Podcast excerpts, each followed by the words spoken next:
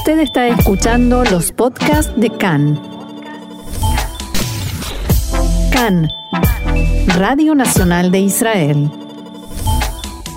Y es momento de tecnología, por eso ya tenemos en línea a nuestro columnista Mariano Mann. Hola Mariano, ¿cómo estás? Hola, ¿qué tal?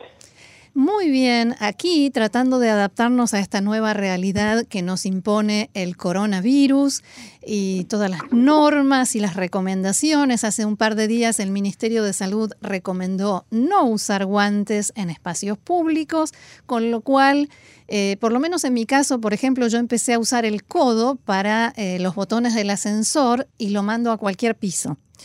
Eh, entonces, por ahí la, tecnología me puede ayudar. Y esa es la idea, digamos, sobre todo cuando eh, lo que decías recién de, lo que tiene que ver con eh, movimientos o, necesidades diarias que tenemos, como tocar el botón de un ascensor. es la, nueva Esta realidad. Esta semana ya fui un par de veces al menos tres. Les juro. interesante la temperatura, hay que ver si... No, no, al, subsuelo, al subsuelo, menos claro, Claro. Debe hacer mucho calor ahí, capaz eh, las partículas del virus ya no están eh, ah, activas ahí ah, abajo. Eso está bueno, no lo había pensado. Es una posibilidad que nos mudemos todos al subsuelo también. eh, pero no, mientras tanto en, en, esta en esta nueva realidad, que en realidad es una, y vale la redundancia, una realidad transitoria, porque la nueva realidad vendrá cuando se pueda controlar finalmente y, qué consecuencias traerá eh, el nuevo mundo en la pandemia. Para eso se prepara eh, el, planeta, la sociedad, para un mundo después del coronavirus, o sea, que tenga el coronavirus controlado. Y una empresa está, por supuesto, cuando no, una empresa israelí está con el foco puesto en el futuro y que tiene que ver justamente con esto, con evitar el contacto físico con dispositivos. ¿Qué son dispositivos? Eh, desde un eh, ascensor o elevador eh, o paneles tácticos del cajero automático en la calle, mm. intercomunicadores, escáneres de huellas digitales para entrar a, una oficina y muchísimas, infinidad de superficies que tocan innumerables manos. bueno, una empresa israelí llamada Sonarax, incubada desde 2016, eh, está lista para este nuevo escenario porque tiene una tecnología de transmisión de datos ultrasónica que evita el contacto físico con, este tipo de aparatos. ¿Qué es eh, datos eh, de, transmisión de datos ultrasónicos? Bueno, es una transmisión a través de ondas de sonido, es decir, una frecuencia muy particular que no molesta ni a los seres humanos ni a los animales, que tiene que tener un emisor y un receptor que cuenten con la misma tecnología para que haya compatibilidad. Es decir, si por ejemplo en tu teléfono celular hoy tuvieses instalada esta aplicación y el ascensor de la radio tuviera también eh, un sensor para escuchar estos datos de ultrasonido, directamente con tu teléfono ah, podrías activar dónde tengo que ir. exactamente digamos podrías activar las funciones básicas del ascensor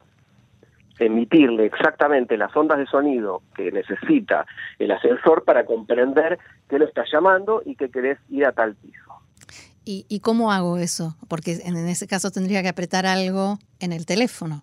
En el teléfono, bueno, el teléfono es particular y es de uso particular, es decir, que el contacto con el teléfono no sería un problema, digamos, siempre y cuando que lo debemos entender que el teléfono es gran portador de, de, bacterias y de gérmenes, pero eso ya es responsabilidad de cada uno. Acá se habla de evitar el contacto con dispositivos que al que muchas manos acceden durante todo el tiempo y que bueno pueden ser eh, higienizados pero no tiene una tras cada contacto una higienización automática estamos ahora mismo eh, con todos nuestros dispositivos aquí delante en la radio y pensando ¿no? a, este respecto eh, Mariano la pregunta que te quería hacer era si si lo hacen esta empresa israelí lo hace basándose en eh, recomendaciones ¿no? de Ministerio de Sanidad aquí o de otros países o es una iniciativa que hacen ellos en previsión de que esta pueda ser una nueva realidad?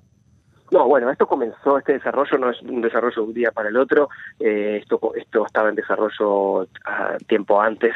Eh, recuerdo que lo que dije antes, que la empresa estuvo en incubadora desde 2016, es decir, que esto es una, solución, un desarrollo previo al coronavirus. Pero bueno, hace cuatro meses llegó el coronavirus y como dicen desde la empresa, como, como varios eh, expertos, como un enemigo invisible que empezó a afectar la vida de las personas y le hizo a la empresa repensar la forma de cómo interactuar, eh, cómo la sociedad interactúa con el entorno físico. Entonces se hicieron más conscientes y la, la pusieron más en práctica eh, para lo que es la cotidianeidad, digamos, eh, desde comprar una máquina expendedora como hay allí en la radio para comprar una, una gaseosa o, o, los que tienen que ingresar con, con la tarjeta a, algún lugar. Bueno, todo esto ahora eh, tiende a desaparecer y la empresa insiste en que la idea es que el teléfono sea utilizado como una tercera mano, es decir, como la mano que se exponga al contacto, pero sin tener contacto, porque la transmisión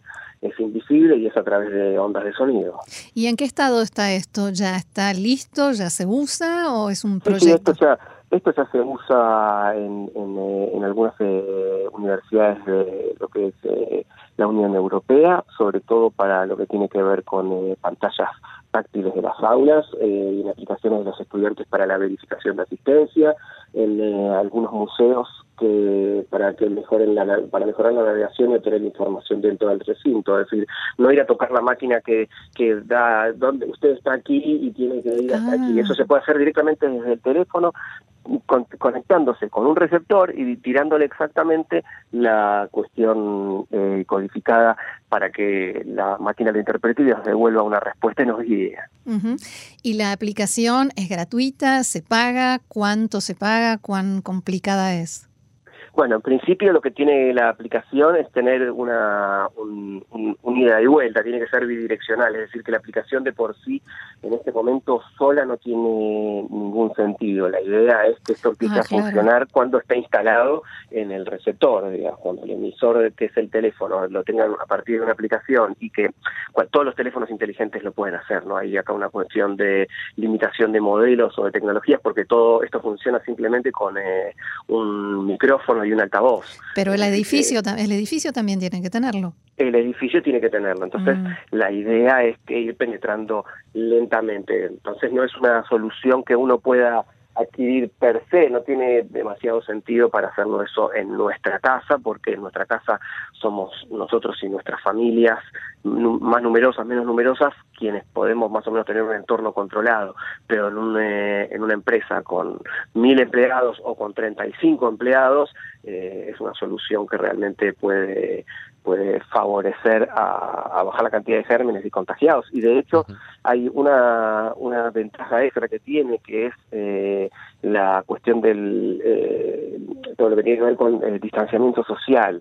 Eh, ¿Por qué? Porque al, al, poder transmitir exactamente desde dónde está uno parado, le transmite eh, el, sonido de otra persona que está cerca, puede decir exactamente cuándo está, cuán cerca está y cuán lejos está, porque tiene que ver solamente con sonido y rebote, eh, es como si fuera una especie de radar. O sea, como el radar del auto que te hace ruido cuando te estás acercando a otro auto. Sí, exactamente, o como el del bendito murciélago que por el al que se lo acusa injustamente del coronavirus. Sí, sí, sí, eh, funciona de esa manera. Mm. Pero, pero eh, Mariano, ¿qué cuán efectivo puede ser? Eh, digo yo, si es una medida que se aplica en algunos lugares, en algunas empresas o instituciones, pero eh, en el resto de lugares no está instaurado. Es decir, eh, la empresa que lo hace piensa en que se pueda lograr eh, distribuir, instalar a nivel general, masivo. masivo. Sí, por supuesto. El, foco está pensado a lo grande, son emprendedores y, y, científicos vinculados a la radiofrecuencia que tienen eh, objetivos, eh, no quisiera decir de megalómanos, pero sí bastante grandes. De hecho, tampoco están solos en el mercado, es una tecnología que, que es revolucionaria, pero no es única. Digo, hay, hay otro tipo de tecnologías que compiten, como el Bluetooth, que es a través de, de rayos infrarrojos, en los que, por ejemplo, Google y Apple anunciaron ya el lanzamiento de una empresa conjunta para eh, evitar el seguimiento de contactos utilizando Pequeña competencia. el Bluetooth. No, pero es diferente porque la transmisión ultrasónica es, eh, es más privada. El Bluetooth está viajando y cruza las paredes de una habitación, cruza eh, cierta distancia, cosa que el, el, eh, las ondas ultrasónicas no. Entonces pueden estar eh, contenidas en un lugar definido. Eso es lo que hace la diferencia. A diferencia del Wi-Fi y el Bluetooth, eh, que son más abiertas y por supuesto son menos ecológicas porque utilizan emisiones de radiofrecuencia eh, que tienen no tienen cero emisiones, sino que lentamente complican el, el medio ambiente. Claro. Entonces, recordanos, Mariano, cómo se llama la empresa, la tecnología, para quien quiera eh, aprender más, interesarse más por el tema, que por supuesto, como todos los temas que traes, también puede verlos en la página de Israel 21C en español, que es quien nos provee esta información, pero en esta en particular, ¿dónde más eh, se puede encontrar? Bueno, la, la empresa se llama Sonarax .com, sonarax con x final.com y allí hay, eh, como siempre, demostraciones, diferentes tipos de soluciones, cómo se puede aplicar, la cuestión de la distancia social, de entrada, acceso y el control, eh, los, el presentismo, pagos, bueno, muchísimas cosas que hoy hacemos intuitivamente con el teléfono y que con una solución integral como esta eh, puede facilitar eh, incluso a, lo que es aplanar la curva de un virus contagioso como este. Es sonarax.com, quienes quieran entrar ahí, eh, la información está en inglés y a la vista. ¿Algún otro detalle que quieras agregar que quizás no te hayamos preguntado?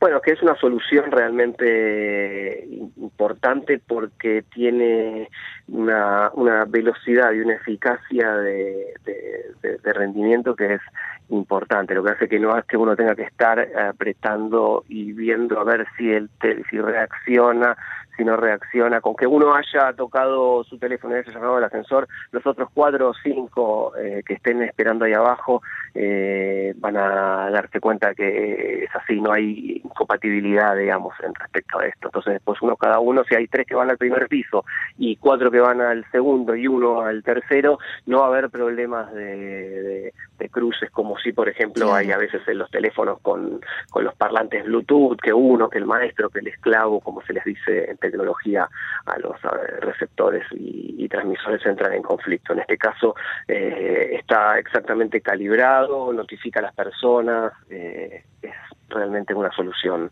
muy muy importante y sobre todo para estos días en que estamos todos eh, transitando ese camino a la nueva realidad.